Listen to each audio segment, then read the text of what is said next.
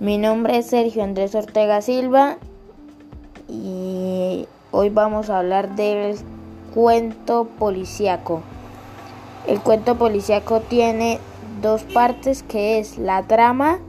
La trama es la acción brindada, suspenso deja siempre un hilo por resolver, el investigador y el lector desengañan el enigma proponiendo varias soluciones que a, las, que a la vez no resultan es un relato hecho para el lector que se ingresa como un investigador más.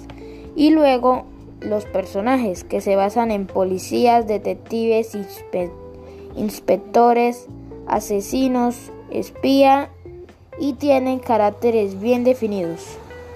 Bueno, estamos dando por terminado este podcast.